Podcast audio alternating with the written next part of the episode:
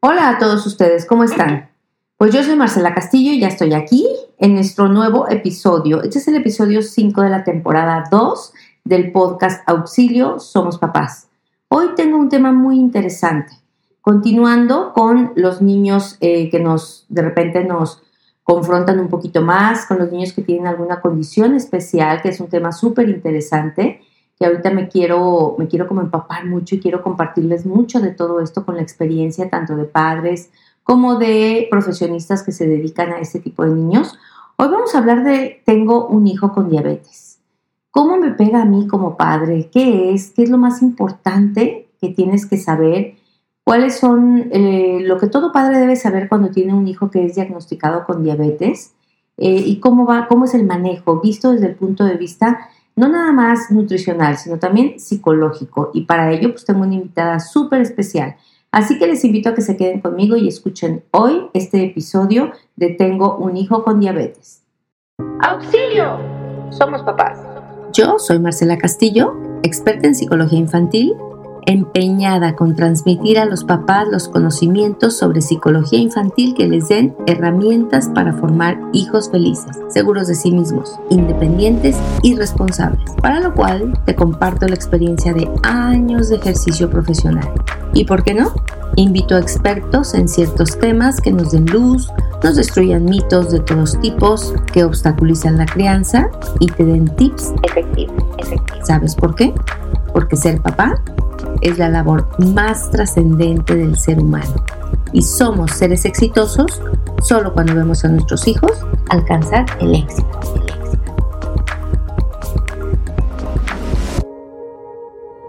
Bueno, pues estoy encantada de que hoy esté aquí acompañándome. Además es una buenísima amiga que yo quiero mucho, que la conozco desde hace un buen tiempo, que es una, una colega psicóloga. Su nombre es Aurora García López y ella es psicóloga con maestría en psicoterapia clínica por la Universidad Iberoamericana.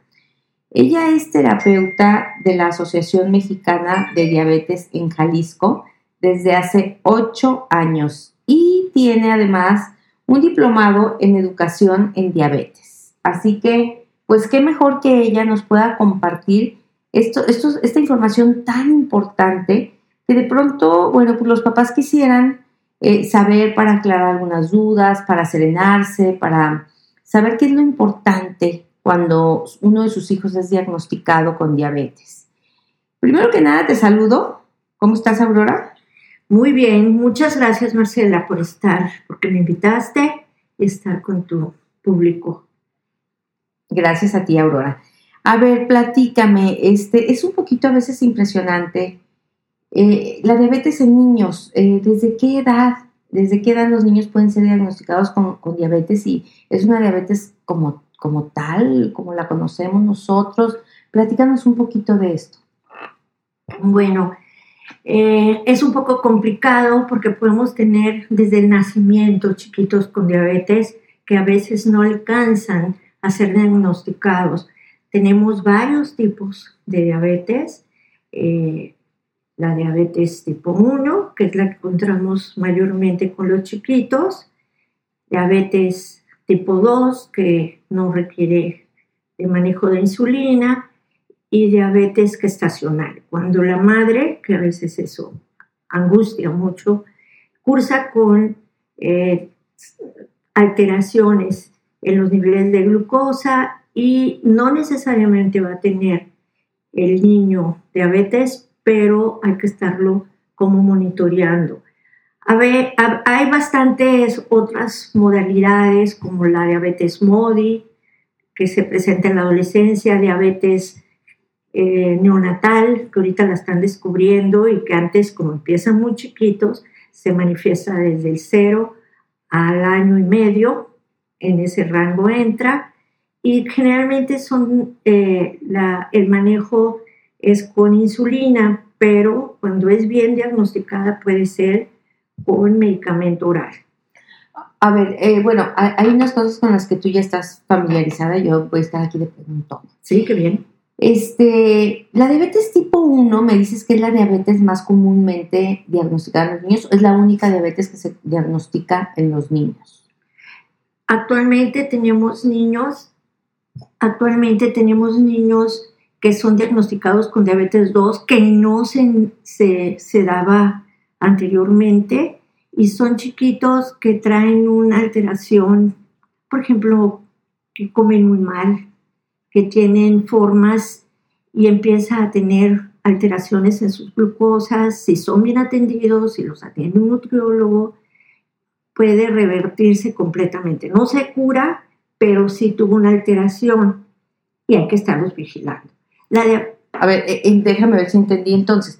¿La diabetes tipo 1 es una diabetes genética o cómo? ¿Se tiene desde el nacimiento o es una diabetes que no se debe a la alimentación que haya tenido el niño?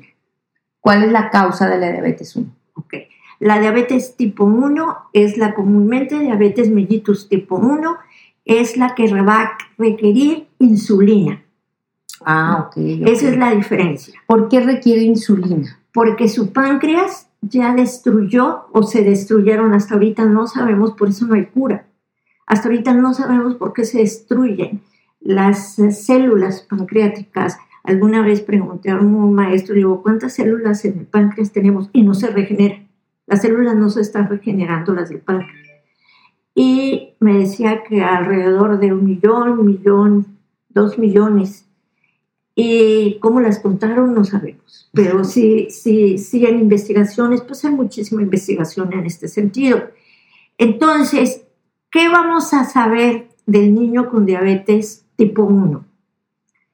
Que lo vas a detectar, generalmente es un chiquito y varía muchísimo la edad, no necesariamente comió mal, es genética. Ah, ok, la diabetes 1 es genética. La diabetes 2 se debe a problemas de alimentación, una mala alimentación. También tienes antecedentes genéticos. Si tú vienes de una madre o de un padre, tú tienes unos niveles o porcentajes de tener diabetes. Y si tú comes muy mal o tienes un síndrome metabólico terrible, vas a desarrollar una diabetes tipo 2 que normalmente la tenemos en los adultos. Yo, yo entiendo que todos por ser mexicanos tenemos cierta tendencia a desarrollar la diabetes, que ya prácticamente por ser de raza mexicana tenemos una tendencia. Un 25%. Un 25% de probabilidades. De ahí la importancia de una buena alimentación para los niños, que ahorita me vas a aclarar que es una buena alimentación. Pero primero yo quisiera saber, ¿cómo, de, cómo se enteran los padres o cuáles son los síntomas o, o pues sí, cómo, cómo, cómo se descubre la diabetes tipo 1 en los niños pequeños? Exacto, es muy interesante. Apenas tiene 100 años que la insulina, un poco más, que la insulina se diagnosticó. Es se la debemos a una persona canadiense. De hecho, en Canadá la insulina es gratuita. Eh, toda la gente que es diagnosticada, porque así lo determinó él. Entonces, eran niñitos que empezaban a tener síntomas terribles, hacían cetoacidosis, así se le llama, empezaban a hundirse el pecho, a respirar mal y morían. Ellos nunca se enteraban que, los, que los había matado. y pues, Como si fuera una neumonía, ¿o No era una neumonía, eran muchas alteraciones y hasta después empezaron a, a, cuantificar el nivel de glucosa. Y pues estamos hablando, para que haya una cetoacidosis puede llegar el niño a tener 800 miligramos de azúcar cuando debemos de tener menos de 100. Dios de mi vida, ok. Pero los papás que notan, o sea, hasta que notan que el pechito se le hunde y que no puede respirar. notan que baja de peso impresionantemente sin, sin, motivo aparente. Sin motivo aparente. Empiezan a tomar muchísima agua y a orinarse en la cama si son chiquitos o a orinar exageradamente. Es la necesidad de sacar la glucosa que está en sangre que está, se requiere el cuerpo tener que, que, eliminar. O sea, son niños muy sedientos, empiezan a tomar agua de manera desaforada y lógicamente pues empiezan a orinar muchísimo. Exacto. Lo que le llaman la polifagia y la poliuria. Ah, exactamente. Polifagia empiezan a querer comer, no se llenan y empiezan a tener conductas de mm, hábitos quieren estar dormidos porque está muy elevada los niveles de glucosa, entonces como cansados, muy cansados. Eso es lo que vas a reportar. Sedientos, comelones, exacto, y hacen mucho pipí. Exactamente. Me imagino que hasta se mojan los. Sí, niños que tenían controlado control de esfínteres perfecto, empiezan a mojarse, además es asociado, luego viene otro problema y esto va complicando el, Ujú. el diagnóstico. Lo llevan al doctor. Ujú. Si bien si corres con la suerte de haber un doctor maravilloso que le mande a hacer estudios y que detecte esta parte, puedes dejar de perder tiempo. A veces perdemos hasta dos años En el entre- diagnóstico. en el diagnóstico. Y empieza a ver una que empezó a, a tener problemas, a perder las células, el Langerstein que se llaman, están en, en el páncreas. ¿Qué las perdió? No sabemos. Ujú.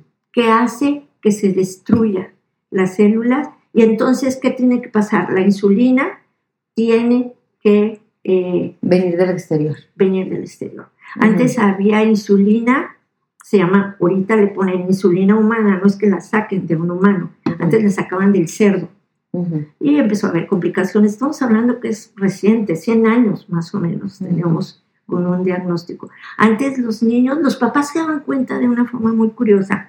Si orinaba el chiquito porque no llegaba al baño, inmediatamente llenaba de hormigas, se llenaba de Ah, es hormigas. real. es real. Ah, yo creí que era un, un- una- mito. un mito urbano.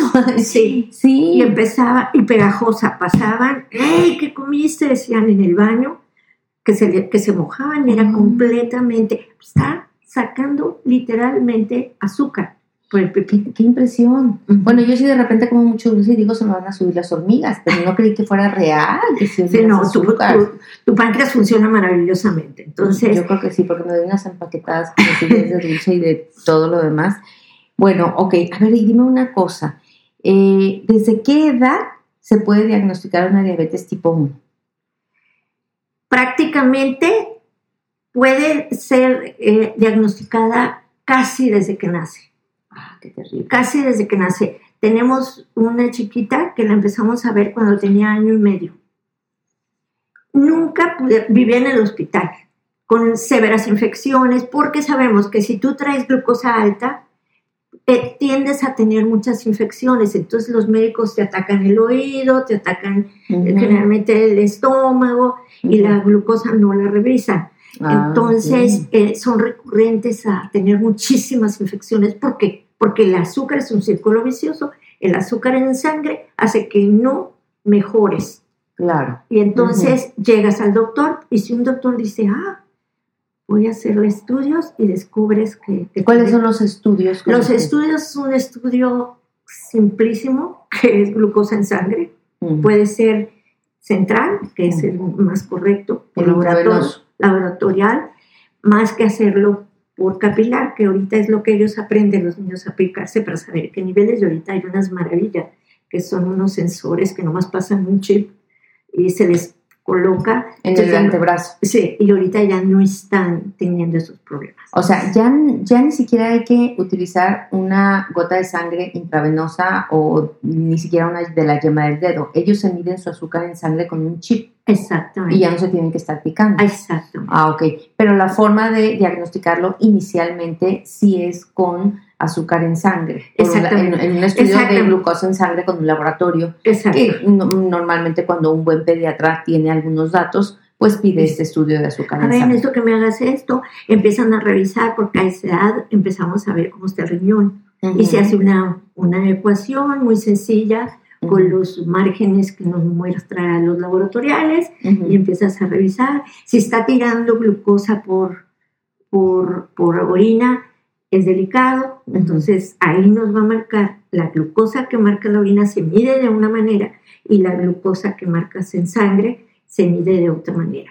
Y hay una prueba muy interesante que se llama hemoglobina glucosilada que sacas sangre, puede ser, ahorita ya se hace por capilar, por dedo, una gota, o por laboratoriales. Yo recomiendo que cuando es un inicio se haga por, por Laboratorial. por laboratorial. Sacan sangre y entonces te mide la hemoglobina glucosilada tres meses de cómo andabas en sangre, porque hay un testigo en la célula de cómo anduviste de azúcar.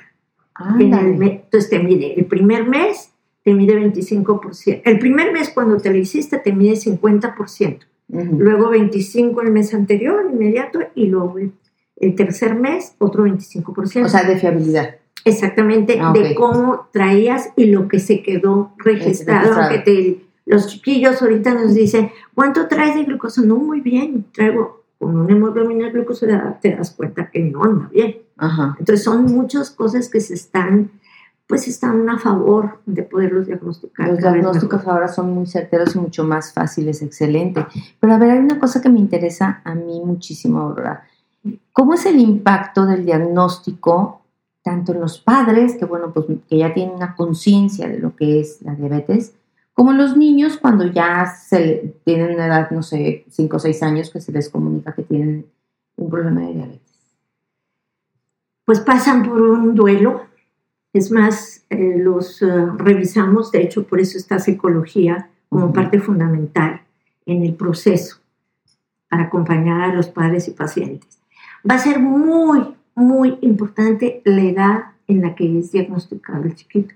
Si es diagnosticado chiquito, tres años, dos años, esto le va a dar a la madre y a los padres en, en entrar en depresiones. Hay padres que pasan ocho años y no terminan de entender por qué tienen diabetes sus hijos. No Y les cambia la dinámica en forma contundente.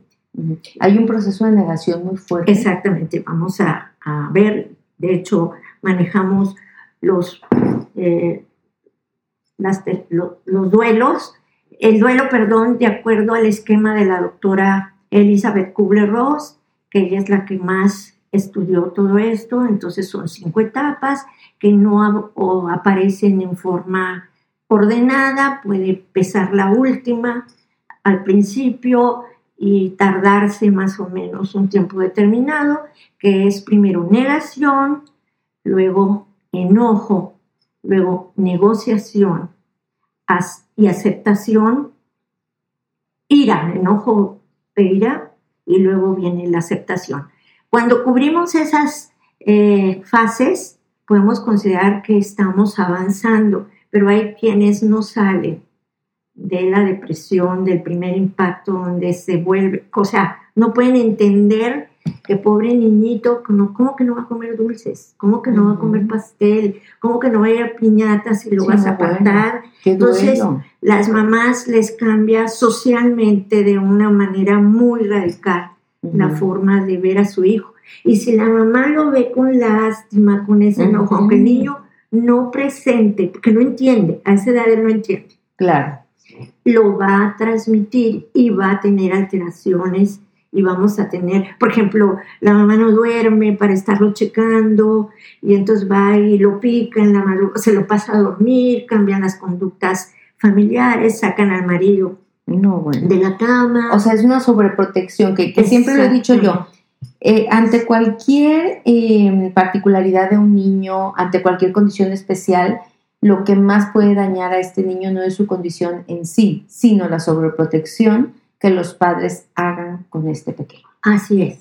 Ujú. Ese, y luego es lamentable porque los papás se nos vienen encima a nosotros. Yo soy el responsable siempre. No, pero de ti va a depender empoderar a esta criatura porque él es el que va a ser dueño de su diabetes. Él tiene que saber lo que come, cómo come, porque cuando llegan a la adolescencia, de haber tenido niños muy bien manejados en sus controles, viene un serio problema, que no quieren que se enteren que tienen diabetes. Mm, No, bueno, ¿cómo? cómo, que no se van a casar, si van a tener hijos. Entonces los llenamos de De, información. y de, no, y de miedos al niño, porque cuando, cuando le ocultas algo a un niño, Así es. pues teme muchísimo. ¿Los niños cómo lo toman? los niños, lo, por ejemplo, eh, a mí me, de entrada me pasan un dibujo. ¿Qué es la diabetes? ¿Cómo que qué es la diabetes? Me dice, sí, dime qué es la diabetes. Los niños preguntan. Sí, los niños chiquitos. Y entonces digo, a ver, quiero que me dibujes como que yo no entiendo y quiero que con un dibujo me expliques qué es la diabetes. Ha sido fascinante. ¿Ah, sí? las cosas que, que, que dibujan. Y estamos hablando de chiquitos de dos, tres años, que entonces dibujan unas, esta es la célula, esta es la diabetes, y les ponen dientes, y entonces sí se angustia. Ajá, Y, claro. estas- y se está comiendo estas células sin tener la mayor idea ellos. Ajá. Entonces, ¿qué hace la asociación? ¿Qué es lo que hacemos actualmente?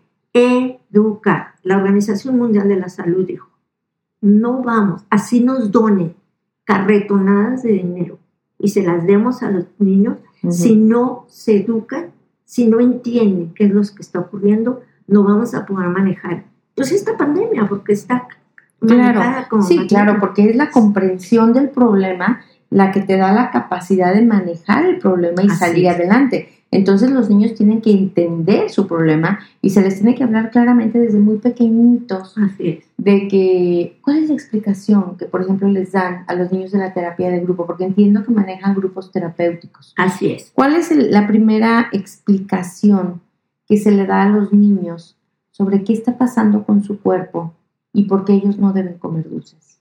Exacto.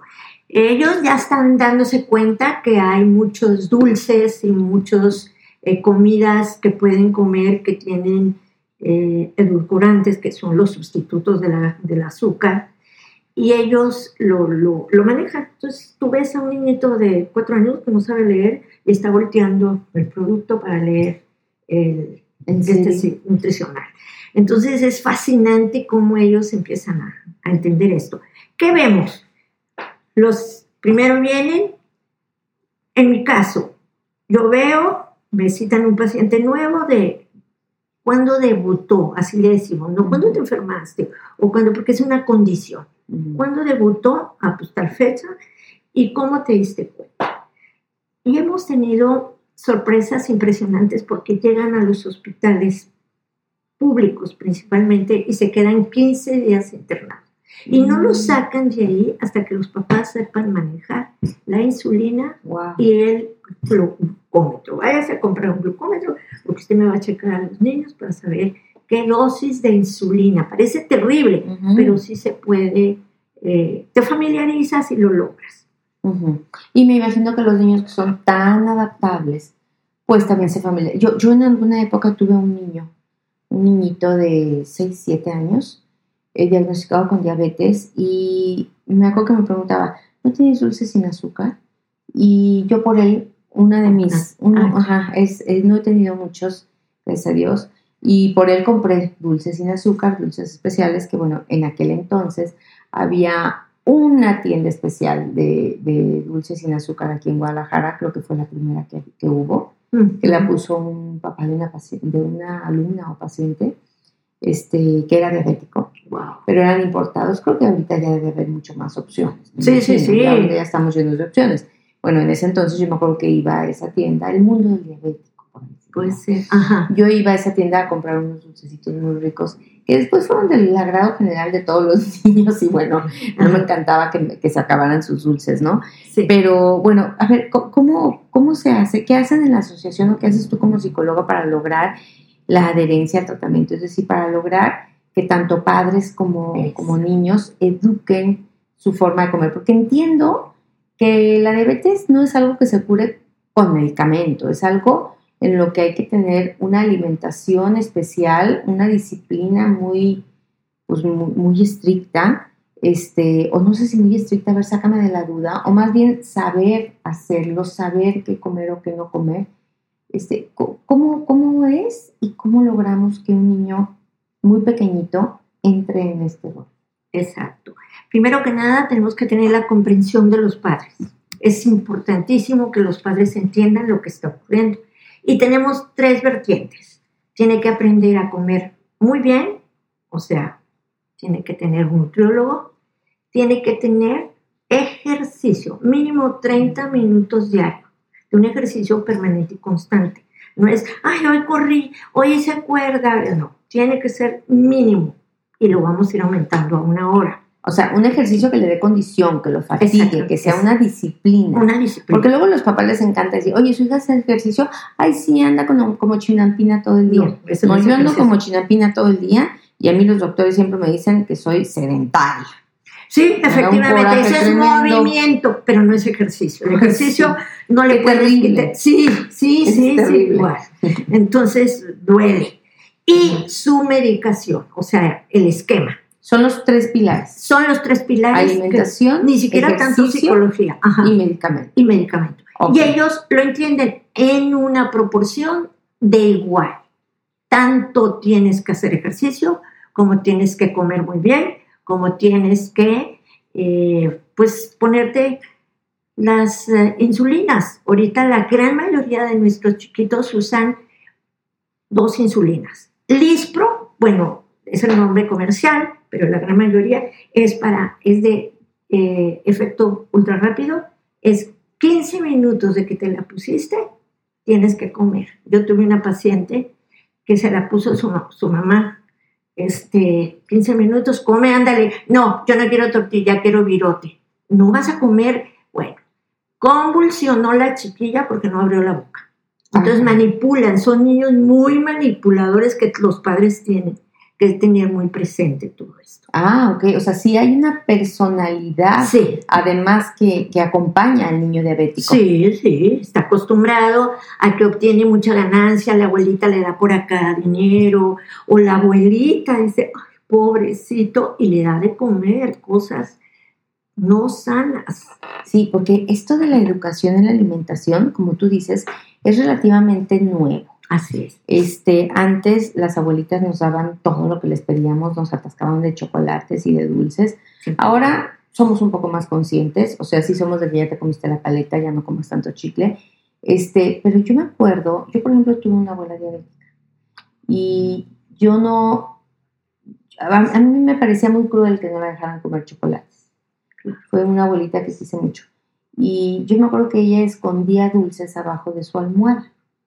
Y a mí me decía que le guardara el secreto, que porque wow. si, si sabían que tenía dulces abajo de su almohada, se los iban a quitar. Claro. Y yo le guardaba el secreto. Sí. Y entonces ella me compartía de sus dulces que tenía abajo de la almohada. Y luego ella se ponía muy mala y tenía coma, diabético y etcétera.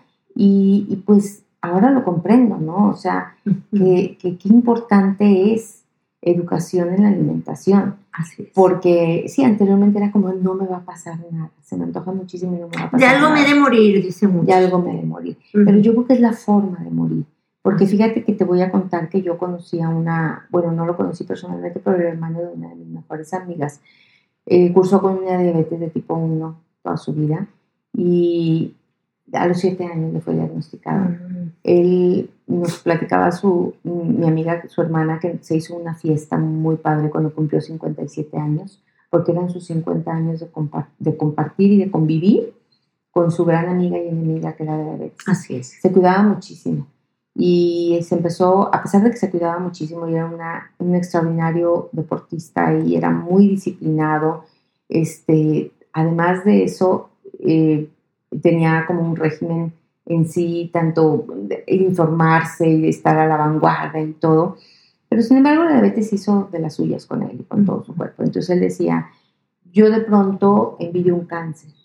¿Y cómo, cómo que envidias un cáncer? Entonces, no te lo puedo creer. Es que, mira, decía, el cáncer es una enfermedad que llega y sabes que de eso te vas a morir y tienes un tiempo para, para despedirte, para arreglar tus cosas, para, pues para, para hacerlo bien. Pero la diabetes es, es una compañera de toda la vida y que igual y, y, y, no te avisa cuando ya viene por ti, porque va fallando todo, todos tus órganos. Y él nos platicaba que sobre todo cuando no se tiene una disciplina, y era un hombre tremendamente disciplinado, ¿sí?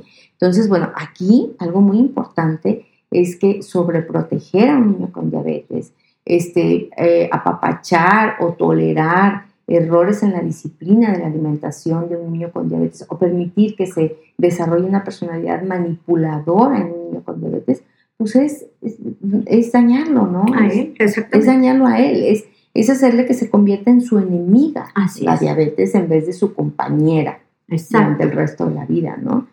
Ok, qué interesante. Entonces, además de manipuladores, eh, ¿existe alguna otra característica en la personalidad de los niños diabéticos? Los niños con diabetes generalmente van a obtener, eh, que viene con, clarísimo con la manipulación, van a obtener lo que quieren.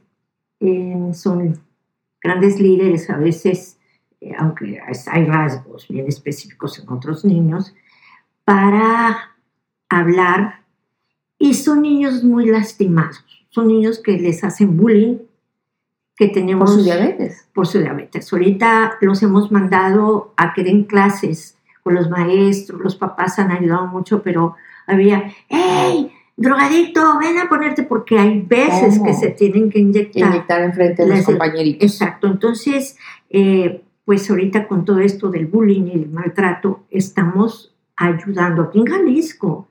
Es- son pioneros de poder entender que es una condición más y cuando la explican, porque se paran a explicar qué les pasó Ante el grupo. ante el grupo, que eso es lo que nos está funcionando maravilloso. Tienen que hacerse responsables, lógicamente. Exactamente. Desde, desde pararse y hablarlo con el grupo. Exacto, y en el momento que tú lo hablas, lo estás aceptando, y en el momento que tú lo aceptas, hasta te puede cambiar la perspectiva que tú tienes, Claro. o has tenido al oírte Decirle a tus compañeros y cómo reaccionan. Sí, porque un problema que se nombra y que se manipula es un problema que se controla, que se supera. Exacto. No, no, no, Así no es. que eres víctima de él, ¿no? Eh, dejas de victimizarte, porque otra, bueno, son manipuladores y se victimizan. Son niños que, ay, se paraban afuera de la tiendita viendo las papitas, me lo han dicho, En serio. así. Lo que más les Bueno. encanta son las papas. Ah, sí, y Más las, que los pero dulces. las papas no son dulces. Ok, no solo es el dulce lo que va a afectar a una persona con diabetes, es el equilibrio en la alimentación. Tiene que comer, hay un plato, es el plato saludable que ellos lo manejan, tiene que comer de todo. Si él se excede, aunque sea de proteína, va a impactar en, en la glucosa. Si él se excede en los frijolitos, va a impactar en la glucosa. Tiene que estar equilibrado. O sea, aprendes a comer. Es una cosa maravillosa cómo ellos se jactan después, cómo aprenden a comer. Hay pastel, van a, a- hay pasteles con bajo nivel, pero pues tienen huevos, tienen harina, tienen un montón de cosas y ellos saben que no porque tenga un edulcorante se tiene que meter todo el pastel. Ah, ok, ok. Eso es súper interesante porque entonces no es únicamente el azúcar Así lo es. que afecta a un niño diabético, sino una mala alimentación, una alimentación no balanceada. Exactamente. Ok, y de ahí que, bueno, no saben el énfasis que yo hago en el tema de la alimentación en escuela de padres y obviamente compartimos el plato del buen comer y en escuela de padres hablamos mucho de la personalidad del niño que no come de manera equilibrada, que un niño que no se relaciona sanamente con la comida generalmente no se relaciona sanamente con el mundo y también suele ser muy exigente, muy demandante, muy tirano en, en, lo, en sus relaciones cuando es exigente, demandante y tirano en la comida. Entonces, bueno, tam- también cuando hay una alimentación llena de excesos, eh, seguramente el niño puede desarrollar más tarde una diabetes de tipo 2. Así es. Qué triste, qué triste porque bueno, y aquí qué triste y, y- y mucho más culpabilidad quizás por parte de los padres, ¿no? Cuando se debe ya a un problema de alimentación. Eh, a ver, una cosa que se me hace súper importante, ¿qué, ¿cuáles son las angustias de un niño con diabetes, de un niño diabético? Que se va a morir. Sí piensan que se va a morir. Piensan en la muerte. piensan en la muerte dependiendo de la edad. Y hay unos que dicen, ya me quiero morir, ya no quiero vivir yo con esto, ya. Cuando Ya están muy cansé". deprimidos. Sí, entonces se deprimen. Ujú. Y la- ya tú ya sabes que la adolescencia, porque de haber tenido un super control en la niñez, los papás los enseñaron a comer pepinito eh, y todo lo que ellos es, empiezan a, a- a procesar en la adolescencia, por la adolescencia, no por la diabetes. Porque la adolescencia, déjame decirte que además mm, siempre tiene cierto grado de depresión Claro, por naturaleza. Estás en duelos del Exactamente. cuerpo de los padres, de La de- infancia, los de- juegos. Exactamente. Ujú. Entonces, a esa depresión se le suma Eso, la depresión de que, y además, soy diabético. exacto. Entonces, luchas muchísimo. Hay grupos específicamente para ellos, hay grupos que nos están enseñando cómo funcionan. Tengo niños en diabetes que se están cortando.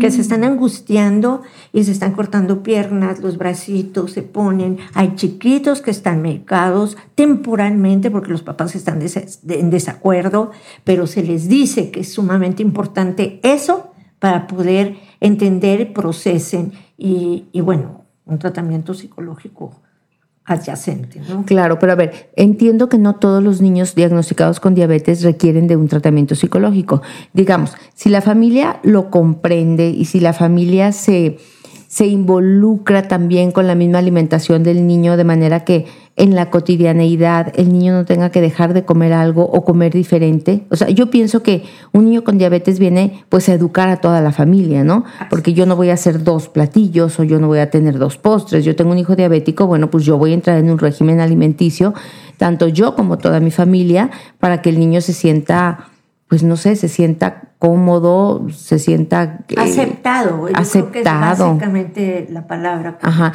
Y ya como que sus crisis deben de ser mínimas porque solo se dan en ciertas situaciones sociales, cuando está lejos de la familia y obviamente pues hay mucho menos tensión, mucho menos esfuerzo para superar la condición. Así es. Y, y, bueno, básicamente si tú lo aceptas, porque empezando desde la familia, si tú sufres por ejemplo, hay familias que lo ponen a comer una lechuga y ellos compran pizza y el refrescote está en la mesa. No, bueno, ¿cómo? Qué poca empatía. Exactamente. Entonces, yo no entiendo porque él no, no, él ya sabe. O, papás que nos quieren dejar a los siete años que se haga cargo el niño. No, señora. Y nosotros tenemos un contacto directo con el DIF. Porque eso se llama maltrato infantil. Fíjate que yo, ahora que lo mencionas, y no únicamente con la diabetes, lo voy a mencionar. Yo he tenido niños y niñas con sobrepeso. Con sobrepeso importante. De pronto casi, casi a un nivel de mórbido. Y es muy triste que la familia no se involucre y es muy triste que a una niña de 7, 8, 9 o 10 años se le pida que, que coma sano cuando los papás cenan lonches y cuando los papás desayunan hot cakes con miel o con cajeta o con Nutella y luego de ¿Qué, hicieron de comer en tu familia? Bueno, pues hoy hicieron tacos dorados o gorditas o hamburguesas, etcétera, y a mí me dieron de comer, pues como tú dices, ¿no? Una lechuga o no sé, cosas así. Entonces, no se vale, o sea, de veras no se vale tus hijos requieren que, pues, que empatices y que te metas a un régimen alimenticio con ellos que mal no te va a hacer. O sea, mm, por supuesto que no te va a hacer mal. Yo lo digo también en la escuela de padres. Cuando tienes un hijo chubby, un hijo que tiende a, ganar peso, eh, no importa si los otros son como fideos. Toda la familia vamos a aprender a comer.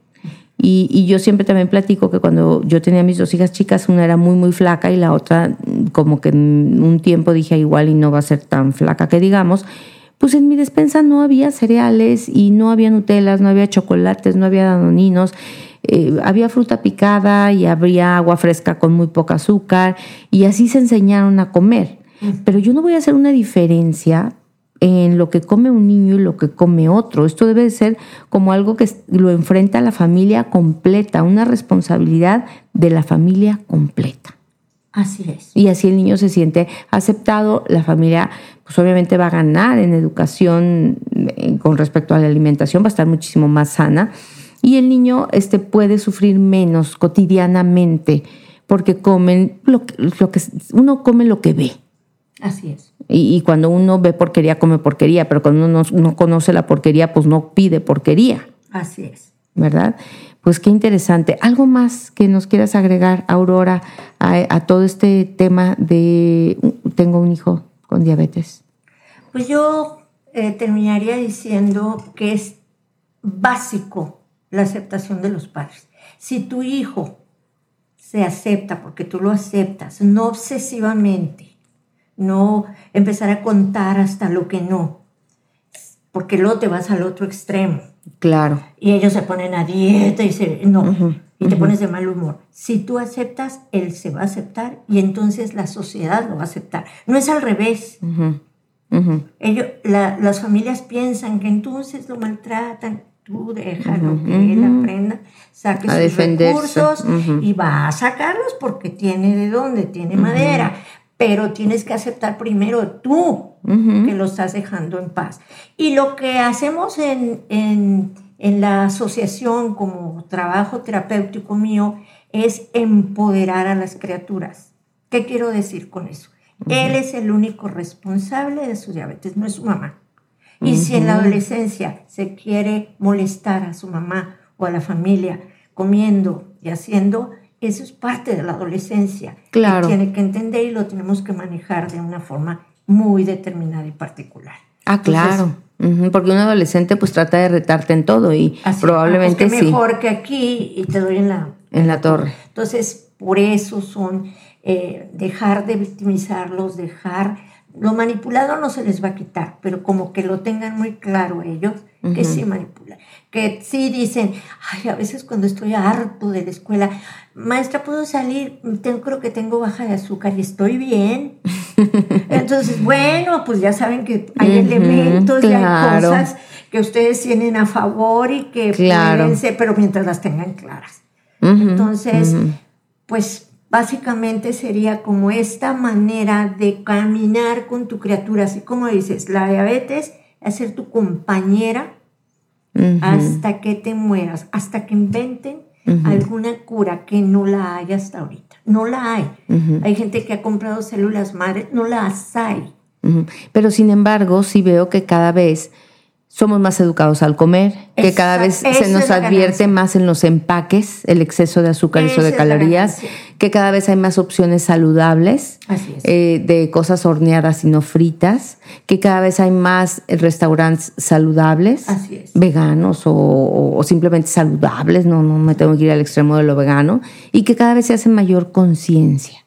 Entonces- es el punto la conciencia. Habiendo conciencia, tú te educaste. Y si tú te educaste, pues no lo vives tan trágico. Excelente.